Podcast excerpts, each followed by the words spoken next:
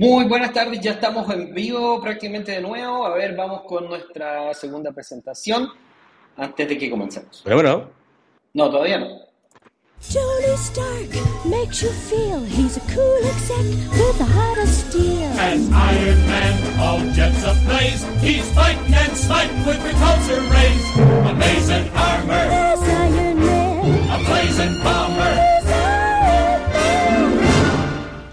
Muy buenas tardes, queridos amigos. Nos encontramos nuevamente. Entonces, estamos a 15 de julio del año 2022, preparándonos para la gran, gran, gran tormenta.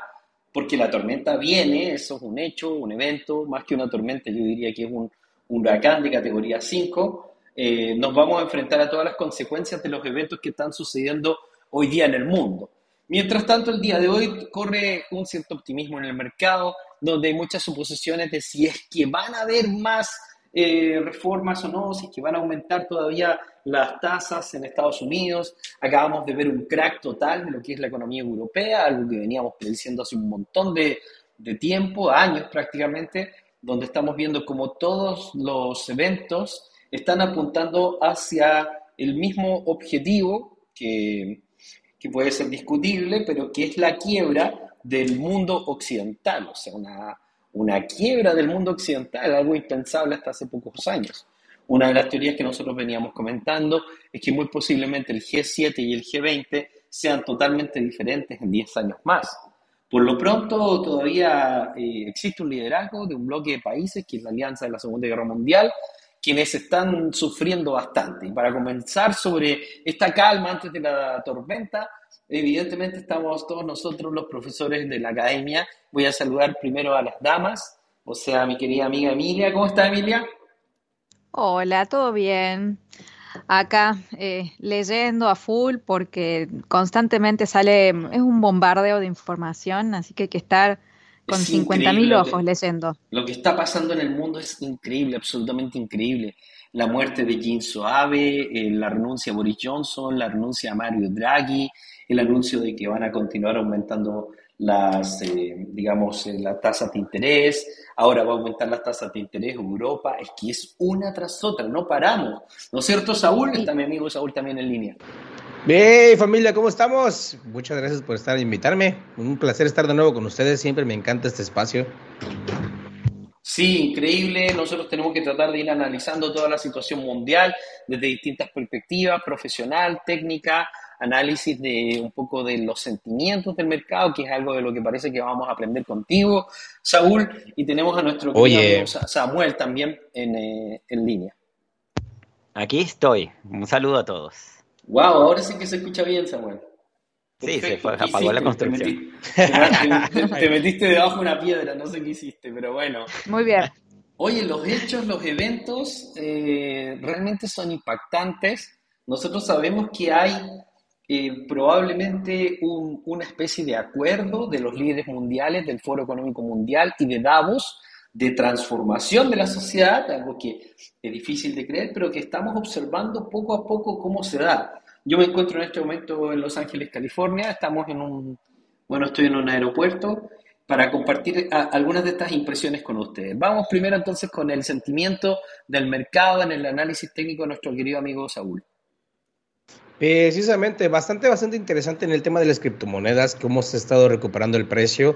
Rechazamos en esta semana la zona de los 17, 18,800, casi 17 mil dólares.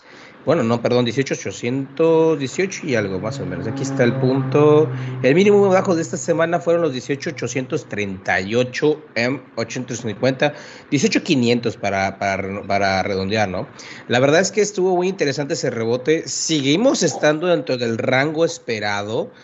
Nuestro rango, del, nuestro rango superior está, el límite superior está arriba de los 22, el 22,300. El precio clave es el 22,500. Ese, sola- ese precio va a darnos la continuidad en el, mediano, en el mediano y corto plazo. En el largo plazo, literalmente la zona de los 40 y 50 son los únicos puntos pivote para buscar máximos más altos. Antes de ese nivel, aún se corren riesgos, pero en el corto plazo ya se está viendo una intención y, y, vamos, está acompañado inclusive de todo lo que está sucediendo últimamente. el día de hoy se dieron eh, los datos macroeconómicos de ventas minoristas, se está viendo que hay un incremento, se obtuvo un dato mayor a lo esperado. De hecho, por eso fue el movimiento positivo del día de hoy, bastante interesante. Eh, sin embargo, desde ayer parece que ya vienen descontando esos datos. El, mercado ha venido subiendo desde ese tres días, pero el día de ayer fue la vela diaria más interesante, quedó un patrón de continuidad hacia la alza. Ahora lo que falta es volumen, ahora hay intención, el sentimiento está como de, ok, estamos mal, pero lo manejamos. pero falta volumen, falta mucho volumen y esa es la parte que puede ser el talón de Aquiles de este movimiento reciente. Sí, es muy importante entender un poco qué pasa con la criptoeconomía, pero también es un reflejo de lo que está pasando con la economía en general. Aún, aún sin embargo, el sentimiento es absolutamente negativo. El 77-80% de los eh, del criptomercado, de los usuarios que invierten en criptoeconomía, todavía están esperando que lleguemos a 15 mil o a 14 mil dólares por una gran, gran, gran cantidad de amenazas negativas que se encuentran en el ambiente, querida mí. Sí, y quiero acotar unas, unas aclaraciones, una postura con respecto a lo que mencionó recién Saúl. Y recuerdan que en alguno de los anteriores programas hablábamos de que Bitcoin cuando llegó entonces a los mínimos, digamos que fue aproximadamente a principios de julio, 4, 3, por ahí, que llegó a los 18.800, mencionábamos un rebote técnico. El precio subió y volvió a caer exactamente al mismo soporte. O sea que esto es otro rebote técnico en el mismo nivel.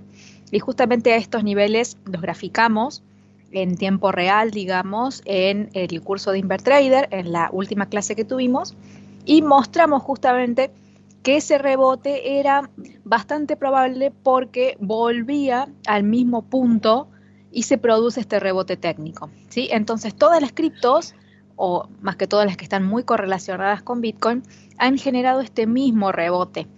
Y también ese rebote se ha dado en los índices bursátiles, tanto en el Standard Poor's 500, el Dow Jones, el Nasdaq, y todos exactamente por lo mismo. Otro activo que acompañó este rebote técnico fue el índice del dólar.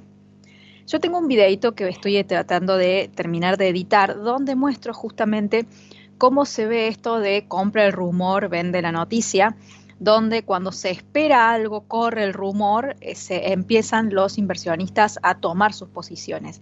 Pero en el momento en que la noticia se publica, ya es vieja. Entonces ahí el precio genera una reversión y va hacia otro lado. Yo creo que todo esto todavía es consecuencia del evento técnico de la publicación de la inflación de Estados Unidos, que dio en 9.1% anual. Yo creo que es todo esto consecuencia de esa inyección de volatilidad y sacar luego esa volatilidad del mercado. Eso es lo que veo particularmente con mi lectura del mercado. Sí, porque lo que nosotros estamos observando es cómo hay empresas que aprovechan estos pequeños movimientos para ir obteniendo ganancias. Entonces, nos estamos moviendo en una banda. Esa banda va de los 18 hasta los 22 mil dólares y mientras no salgamos de esa banda, no va a pasar absolutamente nada, porque las fundamentales son las que deberían movilizar el mercado, alguna fundamental fuerte. Corrían fuertes rumores, por ejemplo, querido amigo Samuel, de que una nación de Medio Oriente iba a convertir a bitcoins en moneda de curso legal, que fue parte del optimismo de los últimos días. Aló. Eh, bueno, la, República Centroafricana era la que tenían eh, entendido. Últimamente eh, se, está hablando en Rusia de la CBDC, pero no tengo, no tengo conocimiento de otra en este momento. Claro, lo que parte del optimismo del mercado es porque se espera que algunas otras naciones den de alta Bitcoin como moneda de curso legal, que sería la fundamental fuerte que podría impulsar el mercado a la recuperación. Sin embargo, la cantidad de amenazas que existen aún en el contagio general de la economía es muy grande.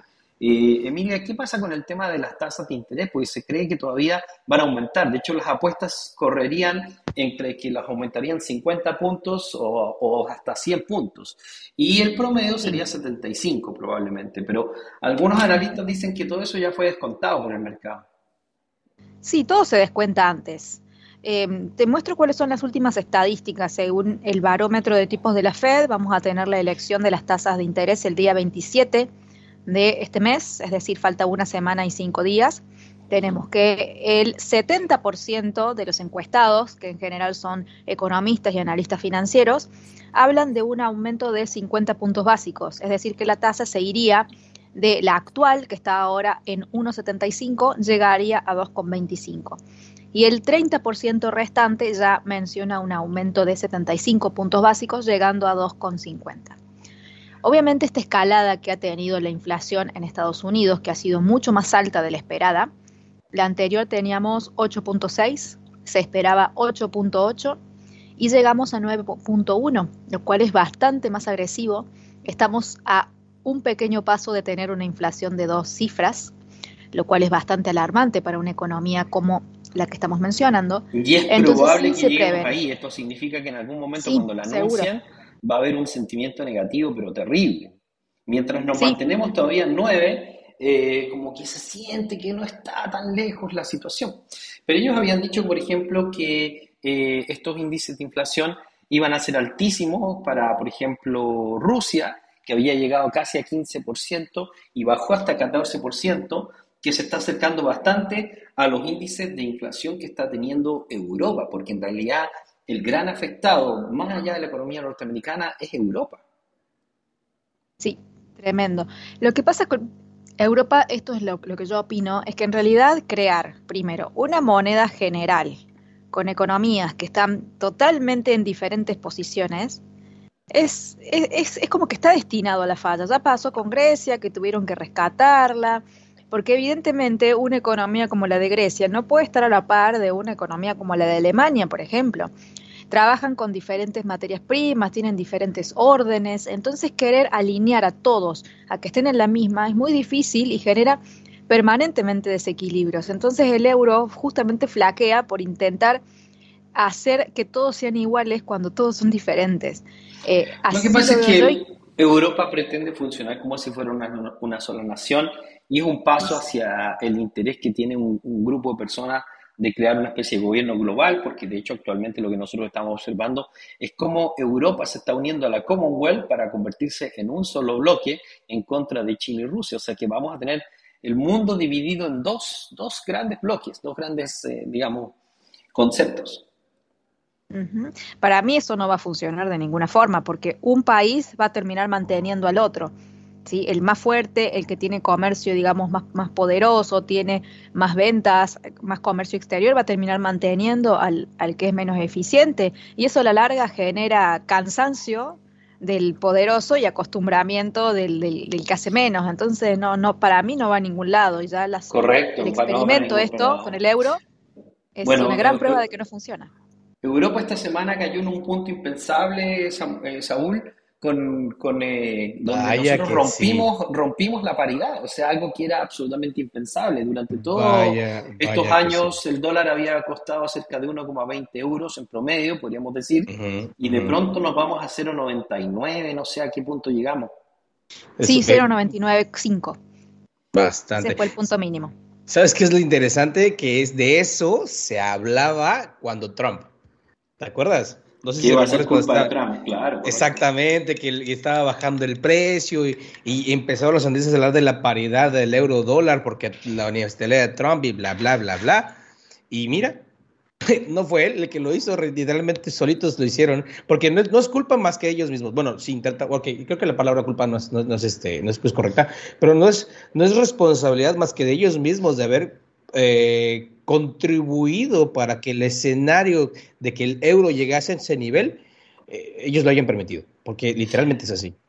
La ineptitud que están mostrando hoy día los políticos es bastante cuestionable, puesto que nosotros observamos cómo ellos mismos se han ido metidos en este cajón a través de lo que llaman las sanciones contra Rusia, que en realidad más bien parecen sanciones contra el mismo Europa, porque ellos son los que están coartando eh, el que llegue combustible, la situación del gas hoy día está poniendo a la economía de Alemania en una situación crítica, eh, prácticamente podría anunciarse una especie de quiebra de Europa durante los próximos meses. Ellos están ya aceptando que están entrando en una recesión, aunque lo dicen entre dientes, Emilia.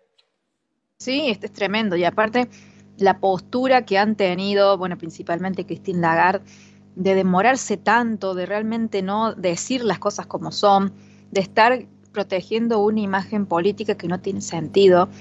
Eh, pero bueno, uno como que ya está acostumbrado a que dicen una cosa por otra simplemente para cuidarse su propia imagen y tratar de tirarle la pelota al que sigue. Pero evidentemente este, la postura ha sido muy lenta. Nosotros durante mucho tiempo lo que hemos dicho es no escuchen lo que dicen, mira lo que hacen, porque la verdad es que lo que dicen y lo que hacen es absolutamente contradictorio. Ellos dicen que de alguna manera están intentando salvar Europa y sacarlo adelante, eh, penalizar a, a Rusia, pero al final todas las decisiones tú las miras y dices, ¿a quién están penalizando? Porque al que están, al que están dejando sin gas es a, Europa, al que están metiendo en problemas a Europa, eh, está, están aumentando el valor de, de, los alimentos, están eliminando el trigo tan necesario para la vida, el comercio a nivel mundial, o sea, en realidad, ¿contra quién son estas, eh, digamos, estas restricciones, Samuel? Bueno, eh, lo interesante es cómo se están dando las cosas, ¿no? Porque son precisamente las, las sanciones las que evitan que Rusia pueda importar los, los repuestos para el, viaducto que hay a Europa. Entonces eh, eh, Rusia dice, bueno, nosotros no tenemos cómo reparar esto, entonces vamos a dejar de enviarles gas en estos ciertos días, ¿no? Europa debe estar vuelta loca viendo cómo resuelve ese asunto del gas. Y mientras tanto, con las protestas de Holanda, eh, las tierras, las protestas que hay por todo lo del nitrógeno y todo lo de eh, la, agricultura, el, Fondo Económico dijo que iba a comprar las tierras que, que no estuvieran produciendo. las sanciones son contra ellos mismos. Esto, es una locura. en el caso de Venezuela nosotros vimos más o menos la misma locura, que es parte de lo que llama la atención, eh, donde nosotros veíamos cómo el gobierno, que estaba hablando de un bienestar general para la población, fue tomando poco a poco determinaciones que iban en contra de la población, en contra de las empresas, expulsando empresas, expropiando, limitando. Nosotros tenemos ahora una revolución total en Holanda eh, por el tema del uso del nitrógeno en el campo. Eh, ya que están prohibiendo el uso del nitrógeno en el campo en, en Holanda, y esto significaría que destruyen prácticamente toda la industria cárnica y los subproductos de la industria cárnica que tiene que ver con la leche, con la mantequilla, algo de lo cual vive prácticamente Holanda. O sea, ellos estarían eh, a través de estas determinaciones políticas autodestruyendo su propia economía, porque al final parece que ese es el modelo, ¿no? Destruir la sociedad de consumo, destruir la producción de alimentos y avanzar hasta hacia esta agenda 2030. No sé quién quiere comentar esto. Uy, eh, bueno, es que esas protestas se están dando en toda Europa también. En Italia empezaron, además de la, de la renuncia de Draghi, eh, están sucediendo en, Alemania también, en muchísimos lados por, los, por las mismas causas, porque eh, son los mismos tractores, son los mismos ganaderos los que, los que ponen los tractores para las protestas, ¿no?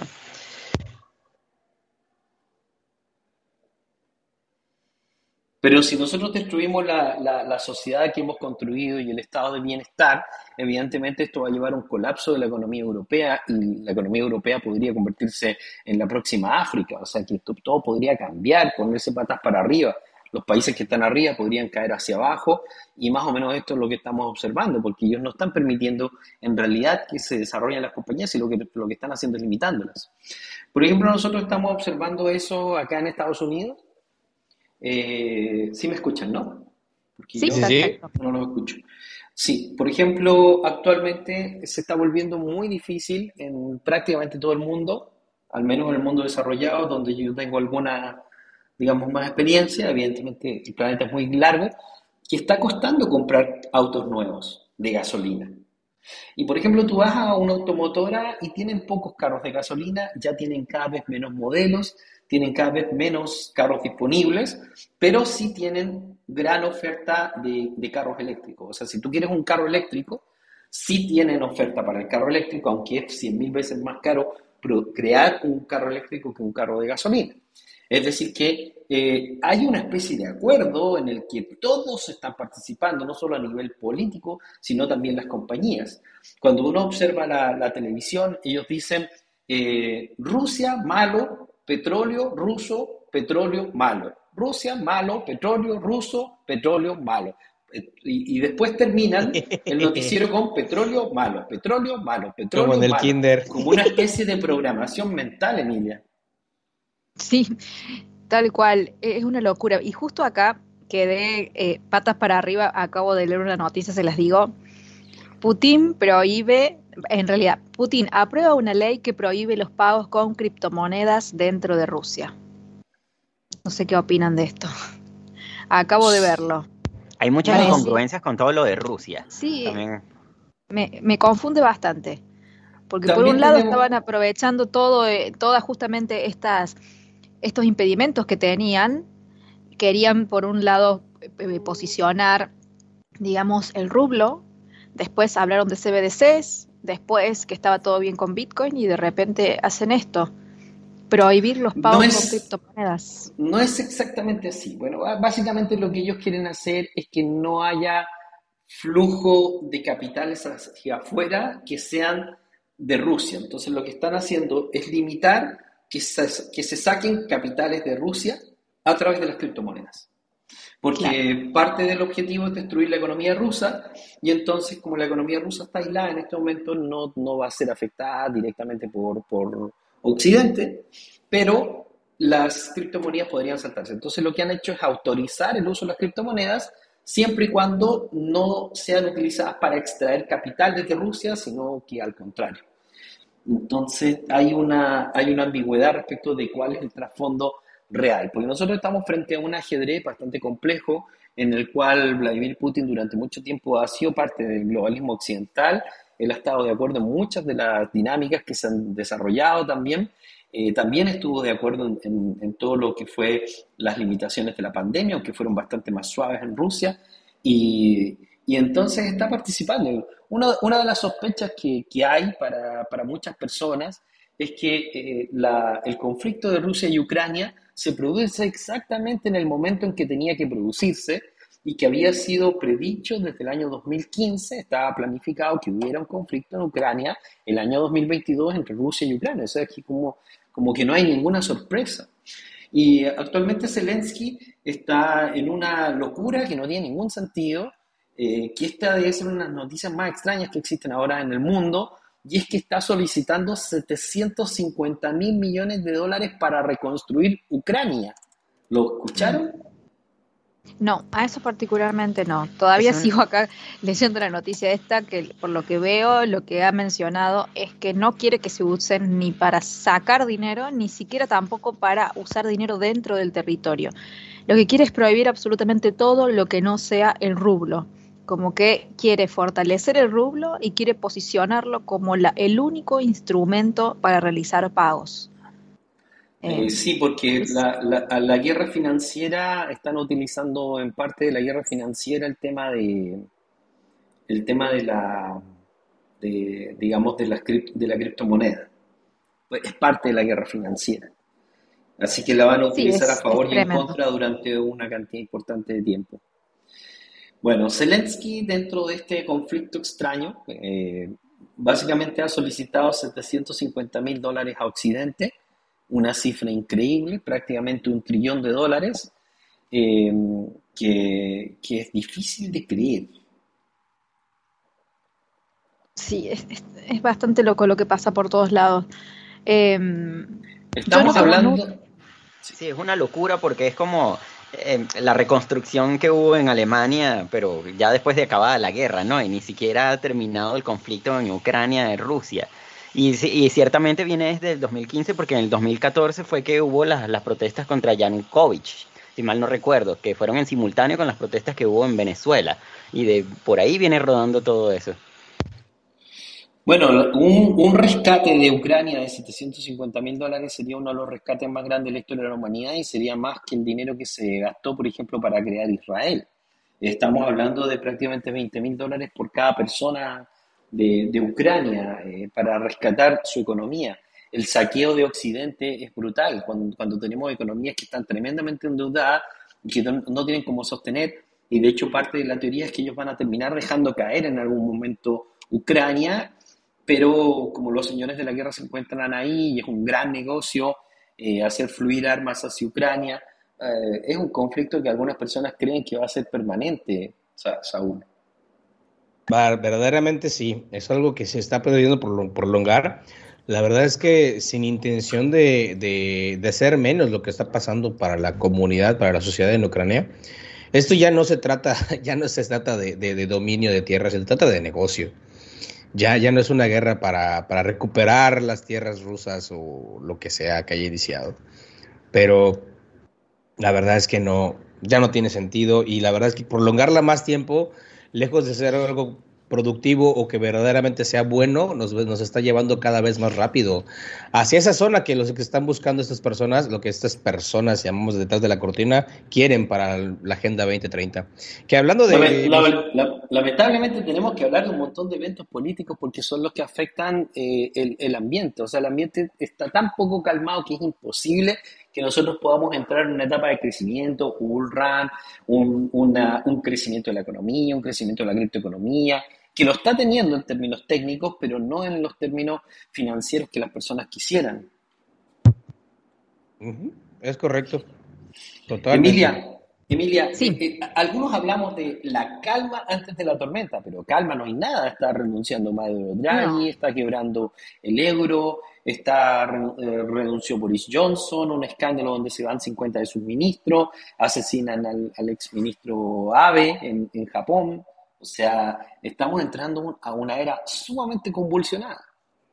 Sí, podemos decir que es la calma antes de la tormenta por este rebotecito bonito que estamos teniendo ahora, pero fuera de eso no, no le veo. Eh, el índice justamente, el VIX, que mide la volatilidad, está cayendo, como que se está tranquilizando, todo lo que tiene que ver con los, los bonos basura también se están fortaleciendo, que esto es propio de, digamos, eh, los inversionistas que están un poco más calmos. Es como la típica este ¿no? Pero, es como la bull Sí, de hecho, en, el último, en el último movimiento nosotros vimos como cuando los flujos se volvieron a meter para crecer, o sea, cuando, cuando todas las señales técnicas indicaban que nos íbamos a ir al alza de nuevo, ¡pum! Meten, la, meten todo hacia la baja y todos pierden sus operaciones de nuevo. Y estamos exactamente en el mismo momento. Optimismo, eh, posiciones al alza, y parece ser la misma trampa de siempre.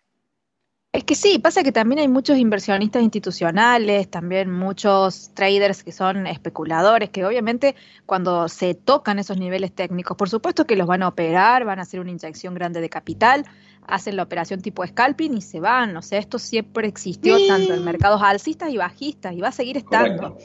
El tema es que si el sentimiento del mercado no cambia, porque no ha cambiado, no hay fundamentos que te permitan un cambio grande. Estos simplemente van a ser rebotes que van a seguir existiendo, pero la tendencia general sigue siendo bajista. Yo no veo cambio todavía en eso. Bueno, sí se aprovechan los rebotes. Para la criptoeconomía hay muchas cosas positivas en términos de la construcción técnica del modelo y nosotros sabemos de que nos vamos a ir a un punto muy positivo. Pero hay noticias negativas y positivas. Vamos a partir por una noticia que es tremendamente eh, mm, positiva y negativa al mismo tiempo. Mont, Gox o MT Gox es un exchange eh, japonés que fue hackeado hace un montón de años, no me acuerdo exactamente cuántos. Y en, el Rescate, en el rescate de, este evento, correcto, en el rescate de este evento, ellos recuperan 150 mil bitcoins que van a salir al mercado, van a ser entregados y el problema es que al parecer podría haber una obligación legal de vender estos 150 mil bitcoins. Yo no sé, Samuel, si tú estás un poco al tanto de esto para que lo conversemos. No, no estoy al tanto de eso. Emilia, Saúl, ¿ustedes sabían de esto? Sí. Sí, podemos comentar un poco qué fue lo que sucedió. En el año 2014 fue justamente este problema. En ese momento MTGOX se había convertido, digamos, en el exchange más grande. Sufrieron un hackeo de unos 850 mil bitcoins y han recuperado entre 140 mil, 150 mil bitcoins aproximadamente de todo eso y los vienen debiendo desde el año 2014 y se han, eh, los han recuperado y los quieren eh, reembolsar. Y esto podría suceder en agosto. Igual, a esto de estos bitcoins lo vienen diciendo hace mucho tiempo, hace bastantes meses, todos los meses prácticamente lo repiten, lo repiten. El tema es que lo han sacado justamente ahora porque saben que es una noticia que genera pánico, porque va a haber más bitcoins en circulación y justamente no es casualidad que la noticia aparezca ahora, pero la vienen repitiendo desde hace mucho tiempo que la vengo viendo. El tema, de hecho, el, tema, el tema tiene que ver también con, el, con la probabilidad de que legalmente les obliguen a vender los 150 mil bitcoins, según comentaban.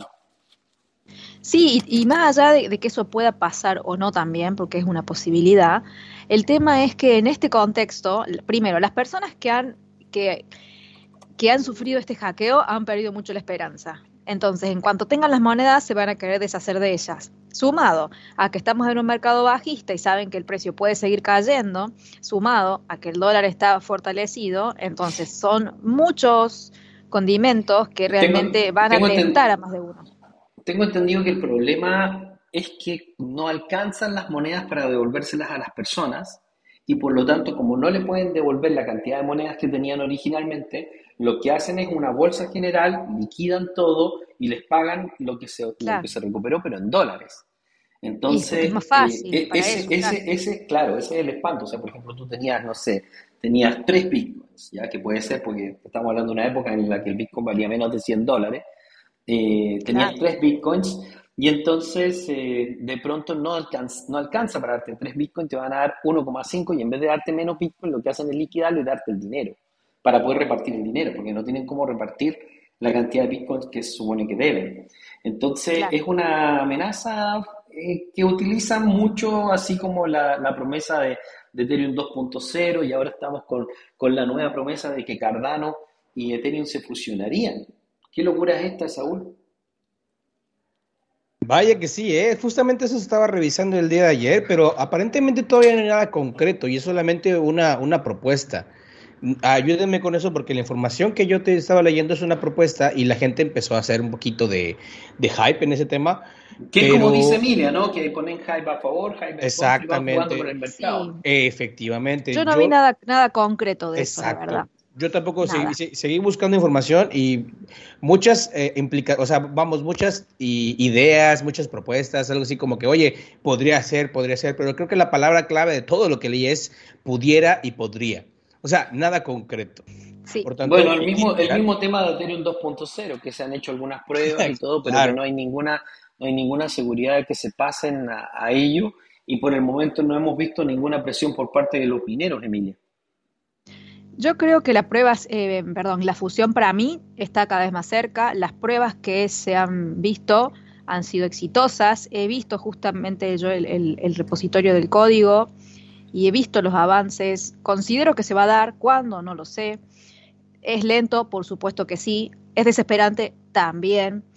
Eh, con respecto a los mineros, yo considero también que ellos ya lo saben, porque esto de, del pase de la prueba de trabajo a la prueba, digamos, de participación, es algo que se sabe desde el momento en el que Ethereum se construye. Es decir, en sus primeros pasos, eso ya estaba como un paso más en su roadmap.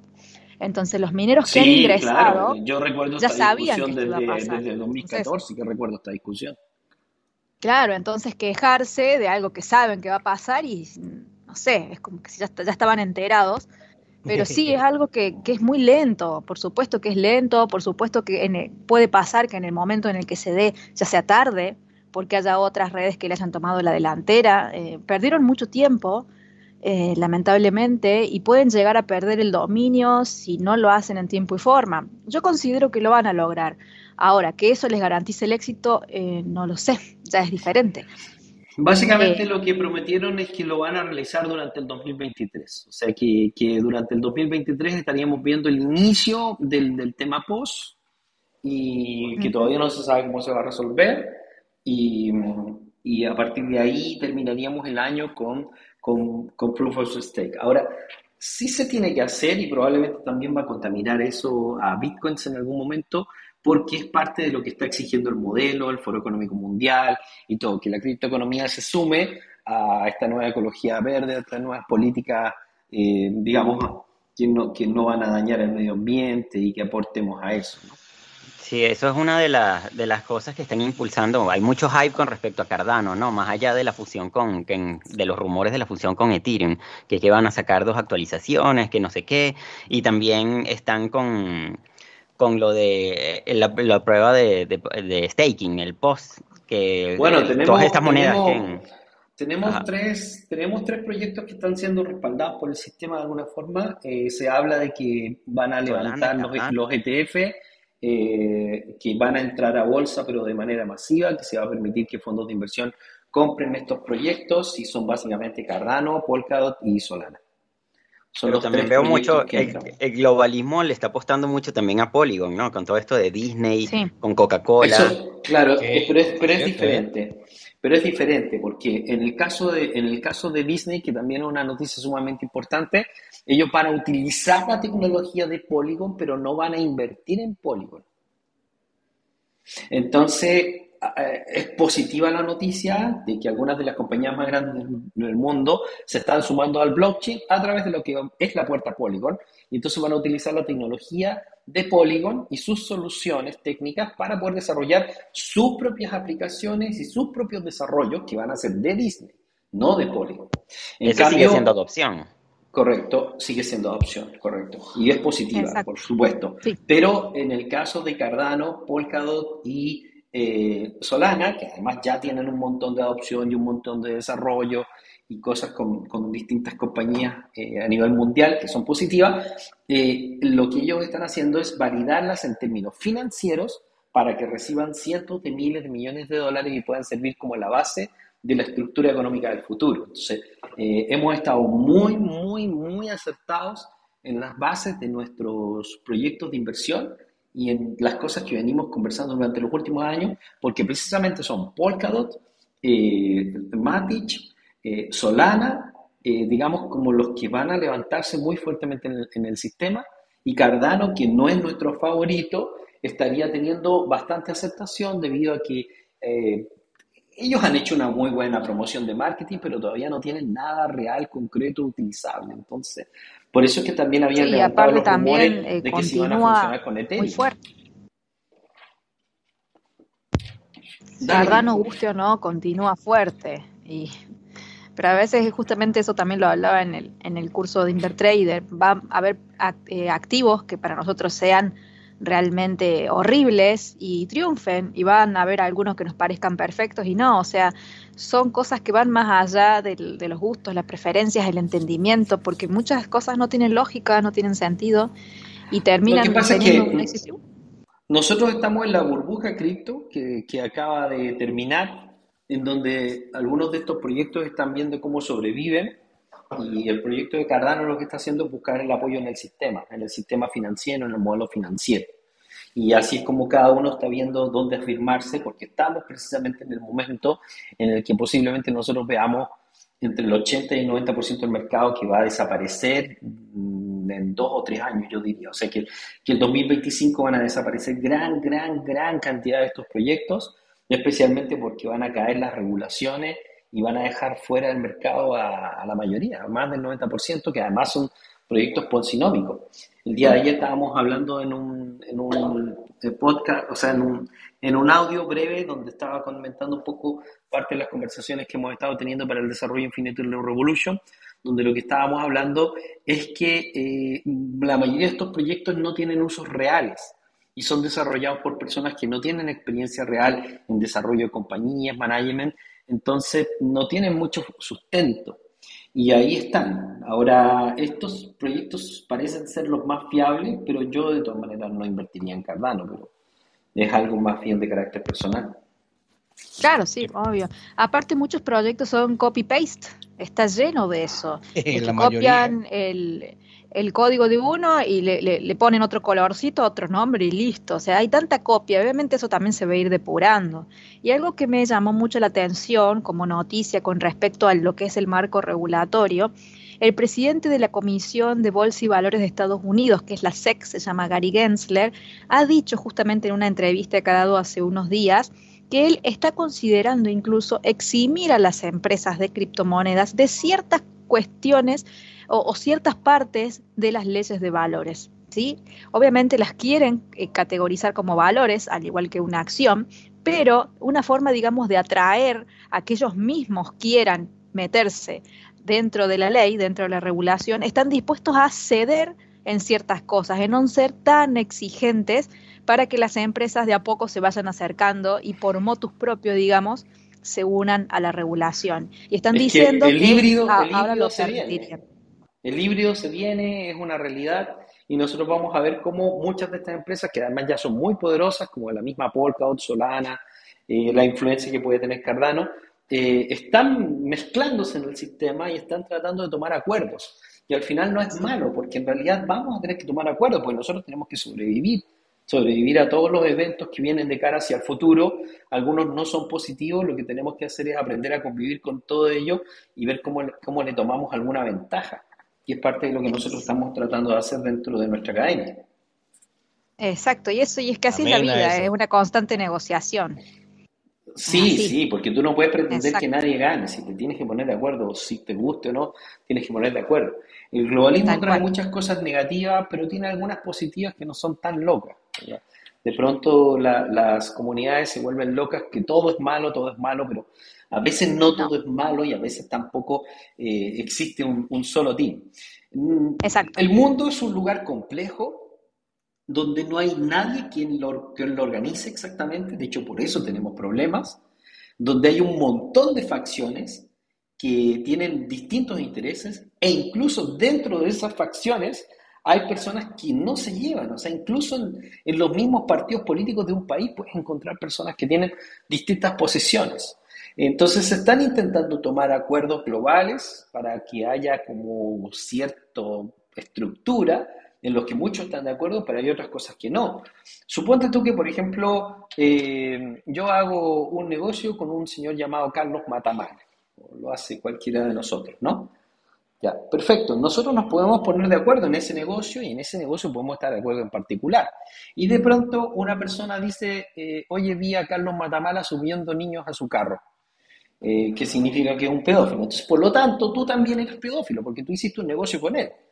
Ese es el problema de la lógica que está teniendo mucha gente hoy día en el mundo al tratar de analizar los eventos, eh, de Exacto. mezclar cosas que en realidad no, no están tan mezcladas. O sea, ellos pueden estar de acuerdo en muchas cosas y hay muchas cosas en las que no están de acuerdo. Por eso es que nosotros estamos viendo este caos brutal.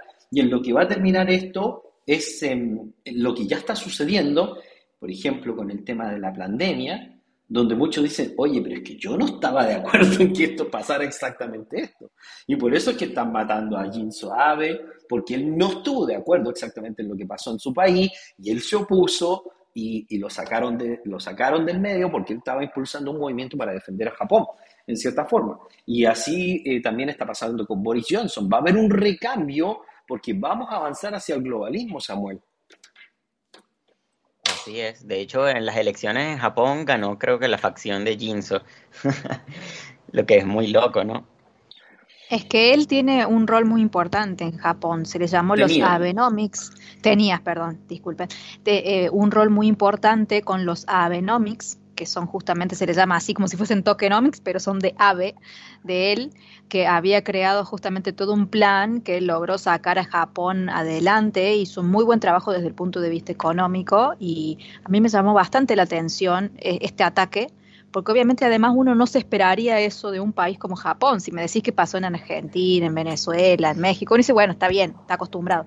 Pero, pero en Japón No me en el Japón. extrañó muchísimo, muchísimo me No en el. Japón contemporáneo, pero eh, Necesitaba- históricamente necesitaban Japón siempre funcionaba medio. así. Claro. Increíble. Pero necesitaban sacarlo del medio porque él defendió mucho a Japón en muchas cosas. Recuerde que Japón fue uno de los países que declaró que las vacunas de Pfizer están contaminadas y devolvió más de 2 millones de vacunas a Pfizer y, y promo- promovió la ivermectina e invitó al mercado a que no se vacunara. Porque Claro. dijo que de, de alguna manera insinuó que había algo negativo en, en todos estos eventos que nos están rodeando en este minuto. Perdón por hablar un poco de, de cosas de geopolítica, pero es que está todo, está todo mezclado, está todo mezclado. Y lo que decías recién de esas posturas de las personas que mezclan, sí se nota, pero eso es cuando la- las personas se vuelven tan radicales en un, en un pensamiento, sea el que sea, que si ven que esa persona que tiene ese pensamiento radical le preguntó la hora a otra, ya a, a la, la que le respondió son las 5 de la tarde, todos- ya eh, piensa están igual. todos de están todos de acuerdo, entonces ya no piensan lo así. mismo.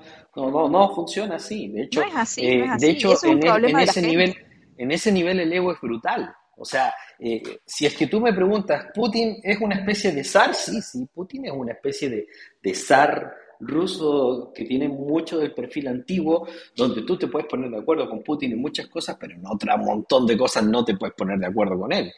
Y por eso es que alguna vez nosotros estuvimos hablando de que los países, las corporaciones los políticos y los grupos de influencia están negociando para intentar llegar a una especie de acuerdo híbrido de cómo va a ser el nuevo modelo. Y hay, hay una facción muy loca que quiere un modelo tremendamente controlado con estas CBDC donde tú no le vas a poder pasar dinero ni a, ni a tu sobrino. O sea, te van a controlar, pero absolutamente todo lo que tú hagas, incluso van a tener ubicadas tus billeteras por GPS. Y mientras tanto nosotros intentamos defendernos hacia una economía más liberal, eh, liderada por el blockchain, donde tenemos grandes representantes que, sí lo están haciendo muy bien, porque finalmente la CBDC es una especie de blockchain. Eh, las nuevas estructuras son todas digitales que están avanzando hacia el blockchain. Eh, hay grandes avances de la descentralización y, y probablemente el híbrido va a ser lo que impere en el futuro, Saúl. ¿Qué crees tú? Es correcto. De hecho, pues todo está apuntándose hacia ese lado. La verdad es que cada vez me convenzo más de, de lo que nos has venido eh, platicando. Vamos, no es que no crea en tu palabra, sino ya tengo la parte eh, de que me gusta documentarme, la parte que Emi tiene muy, muy bien marcada. Yo, a mí me gusta también leer y me gusta tener mi propia opinión, además de, lo, escuchar las opiniones de los demás. Pero literalmente proyectando el escenario completo a partir de lo que está ocurriendo y cómo está ocurriendo, el híbrido va a ser el que, el que va a predominar. Y, y, y, la verdad es que ahora me interesa más tomar el seminario que, que, vas a, que vas a impartir, amigo, porque quiero saber un poco más de profundidad y más de documentación para prepararme para lo que viene. Digo, aquí hay, ya estamos hay, haciendo la chamba. Hay muchas, hay muchas, personas que se documentan muy bien. Para mí, uno de los mejores periodistas que existen en el mundo, que está comentando muchas cosas, es Nicolás Moras. Sin embargo, pienso que a veces es muy joven y no entiende las conexiones de esto, porque en realidad no es que estén todos de acuerdo ni sean todos del mismo club, eh, son simplemente como personas del mismo colegio, por decirte algo. O sea, somos del mismo colegio, nos conocemos entre todos, pero eso no significa que estemos de acuerdo, Emilia. Claro, sí, me sumo también a lo que dice Saúl. Yo también voy a tomar el seminario porque no estoy tan empapada justamente de esos temas y eh, siempre me parece interesante eh, mantenerse informado y aprender. Todos los días se aprende algo nuevo. Así que yo también me apunto. Bueno, tenemos, respecto... tenemos un seminario súper, súper, sí. súper bien investigado que estamos trabajando hace casi dos meses, donde lo que vamos a presentar más o menos es qué es lo que vemos hacia el futuro respecto de cómo va a terminar siendo la sociedad en muchos aspectos. Eh, hay cosas que van a ser inevitables, absolutamente inevitables, a pesar de que nosotros creamos de que nos vamos a defender no, no nos vamos a defender porque hay pactos que, que se han hecho eh, tanto de izquierda como de derecha, como de centro, como de arriba, como de las corporaciones, y esos pactos no los vamos a poder eliminar. El sistema está tomando ciertos pactos que, que van a cambiar nuestras vidas. Sí, y quería mencionar algo con respecto a la empresa Circle, que es la que emite la moneda estable USDC con, eh, junto con Coinbase. Y eh, obviamente esta moneda está, está, posicionándose ya, digamos, como una de las más predominantes, está ahí pisándole los talones a Tether y obviamente ha hecho un juego, o sea, ha hecho una movida justamente en lo que ha hecho público, ha mostrado sus reservas, justamente que es algo que mucho se le criticaba a Tether. Eh, lo que ha hecho Circle entonces es directamente revelarlas, porque justamente también se está viendo esta pelea entre diferentes empresas cripto donde están luchando justamente por sobrevivir. Saben también lo que se viene, saben que estamos en un mercado bear market y que los bear markets, los osos barren siempre con muchas. Sí. Entonces están jugándose todas las cartas para justamente tener primero más presencia y, y, generar más confianza. Justo lo estoy viendo acá que ha, ha mostrado cómo está compuesto entonces su, su respaldo, digamos, su cartera. Así que me llamó mucho la atención a esto también.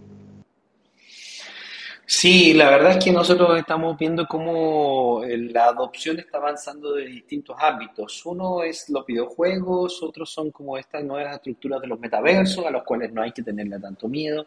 Y por otro lado, los modelos de las stablecoins. Eh, salió el de Europa, salió el de el de el peso mexicano y están tratando de ajustarse a algunas regulaciones. Creo que finalmente los reguladores eh, van a tener que aceptar porque no existe otro modelo tecnológico. O sea, si nosotros dijéramos que existen tres modelos tecnológicos sobre los cuales nosotros vamos a discutir en el futuro, podría ser que el, el blockchain fracasara.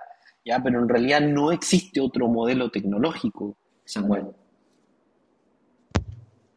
Así es. Aunque está interesante esta, el- el- la tecnología que va a usar el teléfono de Solana, ¿no? En la que puedes hacer transacciones con SMS. Sí, correcto, pero es un, ex- pero es un avance del mismo modelo eh, criptoeconómico digital. Sí, no existe hacia nada nuevo. hacia- Está hacia el Internet, estamos avanzando. Internet, blockchain, electricidad. O sea, no, no hay nada nuevo. Lo más nuevo es el blockchain y todavía queda muchísimo por desarrollar. Pero el martillo que va a golpear la mesa, Emilia, ¿sabes cuál es? ¿Cuál? La Dígame. tecnología, la tecnología cuántica. Porque cuando Uy, se, abra la, cuando se abra la tecnología cuántica, los seres humanos vamos a quedar prácticamente obsoletos como herramientas de producción dentro del sistema. Y si no tenemos una solución para, el, para este problema, porque es muy extraño, es una tecnología que lo va a resolver todo, pero que va a crear grandes problemas al mismo tiempo. Pero, pero ahí tengo una duda. Ahí Hay que tengo- ver los efectos de eso también. Sí, Sí. sí, sí, sí, sí, tengo una duda, a ver si me pueden echar la mano. Según yo, y lo que he estudiado, que no es mucho, pero ahí va el tema, la tecnología o, o la computación cuántica está basada en probabilidades. Sí, correcto. No, no en, no en este, en, en- en hechos, vamos a En usar esa certezas. palabra, en- gracias, En en certezas. Por tanto, eh, eh, el que se abra a, un mercado general y que esté algo basado en probabilidades, obviamente cada vez menos, pues, el, algoritmo va a ser cada vez eh, que, tenga más asertividad o acercándose al uno, por así decirlo, hablando de probabilidad estadística. Am, pero siempre hay errores y, y esos errores están un poquito complejos, ¿no? Porque ya no, ya no podrías responsabilizar a, a- en el caso de que la, la- la tecnología cuántica tome una decisión que repercuta en una crisis macroeconómica o económica o alimenticia o alimentaria, perdón, de una de un país, pues contra quién te vas, porque el algoritmo lo Claro, dice, es parte, sea, es, parte del, es parte del problema. O sea, yo entiendo que la tecnología cuántica va a tener, va a tener dos, dos impactos que son tremendamente positivos y negativos. El, primer impacto es que va a acelerar la velocidad de las transacciones, lo que va a hacer que prácticamente todo se vuelva instantáneo. Eh, en, en ese sentido hay muchas personas que piensan que, bueno, no solamente la tecnología cuántica, sino que hay varias tecnologías computacionales que van a llegar al mismo punto en muy poco tiempo. O sea, que, que el mundo se, funcionaría de una manera casi instantánea en cualquier tipo de operaciones y esto podría servir para el avance y el desarrollo del modelo blockchain también al mismo tiempo. Eh, esto también implica que la actualidad del, del, modelo tecnológico va a quedar obsoleta y por lo tanto que pueden llegar a surgir nuevas compañías y nuevas soluciones. O sea, lo que, lo que nosotros nos estamos enfrentando y lo hemos conversado aquí mucho es que los procesos son cada vez más cortos, cada vez más rápidos. O sea, nosotros tenemos procesos económicos que que a veces están pasando en un año procesos que antes pasaban en cinco o en seis años. Ahora imagínate que esto se acelere a días o meses, que es parte del, del problema del nuevo mm. modelo digital, donde sí, todo, sí, sí. todo va a estar interconectado de una manera más instantánea y va a hacer que los procesos sean, sean aún más breves de lo que soy, son hoy, hoy en día. Ahora, el problema de la tecnología cuántica es que la tecnología cuántica va a ser utilizada para la inteligencia artificial, básicamente, y así es como pretenden reemplazar a seres humanos en muchas tareas donde la, la, la, estructura de probabilidades va a hacer que la inteligencia artificial como que piense como un ser humano. No va a pensar Ese... como un ser humano porque no es un ser humano, pero que emule esa capacidad de razonar y de tomar decisiones. Y entonces, ese es el Eso ya está sucediendo. Eso ya está sucediendo con las tecnologías de inteligencia artificial actuales y, si aún así sin, con, la, con la tecnología cuántica, que es simplemente velocidad de procesamiento, como cuando salió la Pentium 2, Pentium 3, Pentium 4, quad-core, todo, etcétera, ¿no? Que va a mejorar los procesos. Ahora, eh, lo que ofrece el humano en competencia con respecto a eso son muchas otras cosas. Y estas inteligencias artificiales que ya tienen conciencia y hay experimentos que no son públicos que, que tratan con eso, como uno en Japón, en donde hay un domo, donde hay una inteligencia artificial con la que están experimentando, que ya tomó control del experimento en sí mismo. Hay cosas espeluznantes sucediendo con toda la inteligencia artificial, pero también hay que darle rienda suelta al asunto. Pero porque... esto va a ser bueno porque lo que va a hacer es que los seres humanos vamos a empezar a liberarnos de la carga del trabajo y vamos a empezar a explorar otras formas de, de adaptarnos a, a, esta nueva estructura digital. Y Exacto. vamos a buscar nuevas soluciones en el mundo digital y nuevas formas de ganar dinero y nuevas formas de disfrutar más nuestras vidas y no, no dedicarlas completamente a trabajar, que era parte del modelo de consumo en donde una persona podía estar 40, 60 horas semanales metido en una empresa y no veía a su familia y no hacía nada y se retiraba a los 65, 70 años y más a veces y no obtenía nada. O sea, que quemaba su vida completamente en el trabajo, Emilia. Emilia se fue. Se tuvo que retirar, amigo. Sí, pero esta, esta tecnología eh, resuelve asuntos técnicos meramente. Entonces, como tú dices, los humanos vamos a tener que aportar algo único que esas tecnologías no hagan. Uh -huh. en, Japón, en Japón ya pasó parte de ese proceso, que es lo que hemos explicado muchísimas veces en algunas de las conferencias anteriores. Vamos a expandir esos conceptos en la nueva experiencia. Y en Japón lo que pasó cuando se potenció la automatización en las compañías y cuando las industrias pasaron a ser totalmente robóticas, ya que no es malo que sean totalmente robóticas, es que las personas empezaron a dedicarle más tiempo a los negocios de comida, de arte, de danza y de otras cosas que, que tienen características más humanas que es parte de lo que probablemente va a suceder durante los próximos años y por eso ten, es tan importante que estemos informados. Así que de eso vamos a hablar, eh, cuál va a ser el nuevo modelo, cuál van a ser las implicancias, cómo puede afectar nuestras vidas, cómo nos podemos preparar, pero el problema son los dolores de parto de ese modelo, Saúl.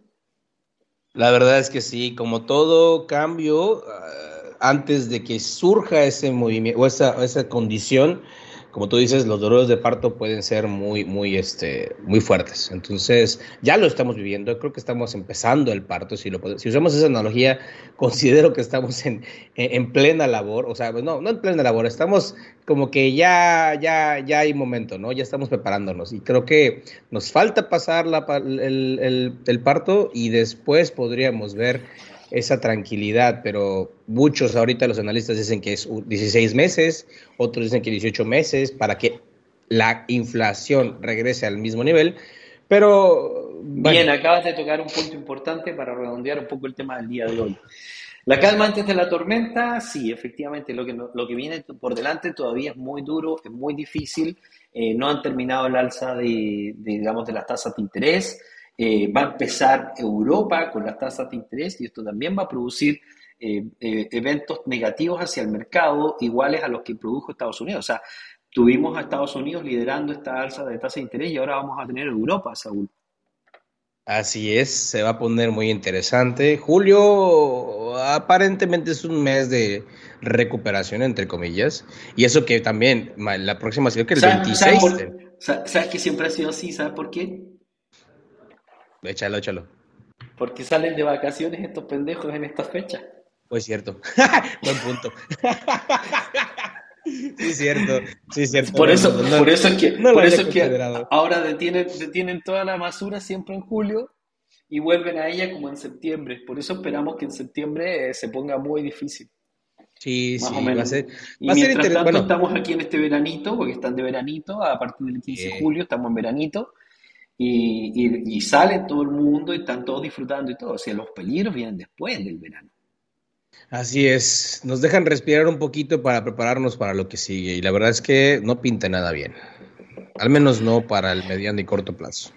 No, todavía hay muchas cosas por delante, más aumentos de tasas de interés, todas las consecuencias del conflicto guerra-Ucrania, todas las consecuencias de las restricciones que se han visto, eh, un montón de otras cosas que pudiesen afectar el mercado por lo pronto. Así que lo mejor es prepararse y aprovechar que estamos en, esta, en este veranito, que tenemos una pequeña alza, reestructurar, ver de dónde tomamos capital y prepararnos porque se anuncia incluso terribles hambrunas que podrían afectar el mundo occidental, cosas que no hemos visto nunca, Samuel. Así es, ya todo lo que está con, sucediendo con los agricultores en todo el mundo va a tener consecuencias, así como la, la impresión de Trump tuvo consecuencias ahorita. Es cuestión de tiempo. Claro, porque eh, lo que ellos van a hacer es que ellos tienen la excusa perfecta, porque ellos te dicen, eh, debido al problema de Rusia no tenemos petróleo, pero bueno, esto es una gran oportunidad para que compres un carro eléctrico. entonces, y entonces, casualmente ya tienen preparada la solución. Casualmente te están, ofreciendo la solución. Y exactamente lo mismo va a pasar en términos de alimentación. ¿Cómo pueden obligar a las personas a que acepten los nuevos modelos alimenticios? creando todo un problema con los alimentos, un problema con la distribución de carne, un problema con la distribución de trigo, y entonces van a decir, bueno, tenemos este terrible problema, pero no te preocupes porque lo hemos logrado solucionar y aquí tenemos tus cereales de insectos. De hecho, es lo que están haciendo. Y, Pues sí. y de hecho nosotros podemos ver cómo se prepararon para ello desde el año 2015, que el mayor terrateniente del mundo se llama Bill Gates, como si, hubieras, como si hubiera sabido qué es lo que iba a pasar. Y, es- y actualmente es el, es el dueño de la compañía más importante del mundo de, de carne sintética. Claro, también se estaban plantas. incendiando, incendiando las fábricas de carne sintética. Eso fue muy LOL. particular. Así es, la solución ya está en el sistema y vamos a estar observando cómo el modelo va a cambiar. No, no es que, no es que pueda cambiar, el modelo va a cambiar. Lo que nosotros tenemos que ver es cómo nos adaptamos a él para que no afecte tanto nuestras vidas. Así que, queridos amigos, de eso se va a tratar muchas de las cosas que vamos a hablar. Y creo que Oh, estás sí. preparando, Sa- Saúl, creo que estás preparando un nuevo curso.